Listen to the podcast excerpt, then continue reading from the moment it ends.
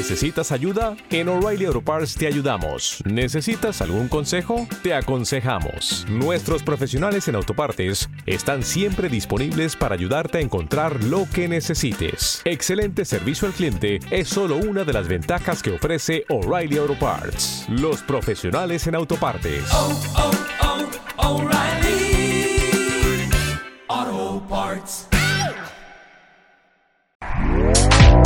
Este podcast forma parte de Evox Originals. Disfruta de este avance.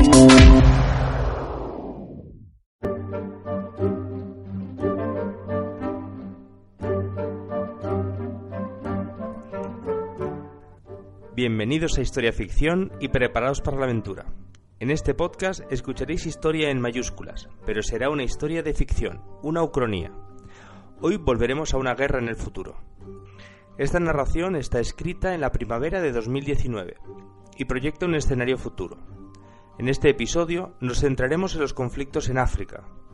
Estos conflictos serán fruto de las dinámicas internas africanas y se verán influidos, eso sí, por la lucha entre las superpotencias china y americana. Este podcast de historia ficción es el quinto de la saga sobre la Tercera Guerra Mundial. He tratado de hacerlo de manera que pueda escucharse por sí solo, pero reconozco que la historia empieza a ser bastante rica en detalles y recomiendo escuchar los episodios anteriores de la Tercera Guerra Mundial. En este episodio tendrá especial relevancia la figura de Froilán de Marichalar y Borbón. Las peripecias de Froilán nos servirán para aproximarnos al conflicto en el Sahel y también a la propia vigencia de la monarquía borbónica en España, como veremos después. Como suelo recordar en cada programa, os contaré una historia articulada en torno a hechos reales, aunque reconstruida como una narración de ficción. Mezclaré elementos reales con licencias creativas, y en todo caso trataré de que la historia sea absolutamente verosímil. El propósito de esta fantasía es divertirme, y lo he imaginando una historia que podría ser.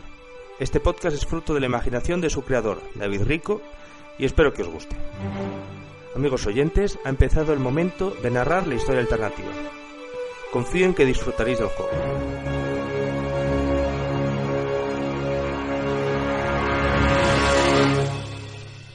En este episodio vamos a hablar de los conflictos en África. Pero como paso previo hay que recordar que en 2026 se había producido un crack económico global. Se había colapsado la economía mundial y había provocado múltiples bancarrotas de estados, incluyendo el de Estados Unidos, y en último término desataría esta gran crisis un conflicto global entre Estados Unidos y China. Tras la declaración formal de guerra, en octubre de 2029, Estados Unidos presionó a Marruecos para que atacase a Argelia, al margen de otras acciones diplomáticas en otros frentes. Pero bueno, lo que nos interesa en este caso y para este podcast es eso, es que Estados Unidos presionó al rey de Marruecos y a las élites marroquíes para que lanzasen un ataque contra Argelia, que era el gran aliado chino en el Mediterráneo.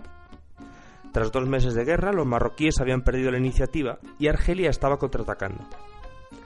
Entre el 27 y el 28 de noviembre de 2029 se produciría la gran batalla de carros de combate de Inshallah. Los argelinos derrotarían decisivamente a las fuerzas terrestres marroquíes, y entre los prisioneros se encontraría don Froilán de Marichalar y Borbón. Este capitán era el sobrino del rey de España Felipe VI, y se había presentado voluntario para combatir en los grupos de choque de la Legión extranjera marroquí. El ejército argelino había transferido a los prisioneros marroquíes, incluyendo a Froilán, a un campo de prisioneros en el sur de Argelia. El capitán Froilán no tardaría en organizar un plan de evasión junto a varios compañeros. A finales de febrero de 2030 conseguiría escapar y lanzarse a una durísima travesía a lo largo del desierto del Sáhara. Los fugados decidieron escapar en dirección al mar de Dunas en el sur, así confundirían a sus captores. La fuga se había producido con cierta mala suerte, ya que tan solo una semana después se produciría el desembarco español en Orán, que puso fin a la guerra en Argelia. En el grupo de fugados sabemos que solo sobreviviría Froilán. Unos años después se encontraron los cuerpos de los compañeros de fuga de Froilán en el desierto, se supo que Froilán les había abandonado mientras dormían, no sin antes llevarse el poco agua disponible.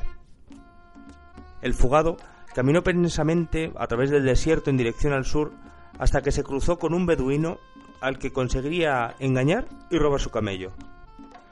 Tras varios días adicionales de marcha al sur, Froilán se caería del camello y debería de continuar otros 200 kilómetros a pie hasta que fue localizado por unos pastores de cabras en el interior de Níger.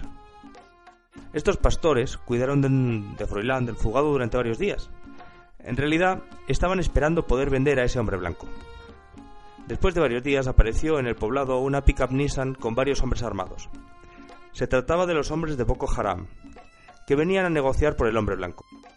Tras largas discusiones y negociaciones y mucho té, los hombres de Boko Haram se llevarían al prisionero a cambio de tres cabras adultas, una PlayStation 5, 30 CryptoCoins y cuatro cartones de Malboro.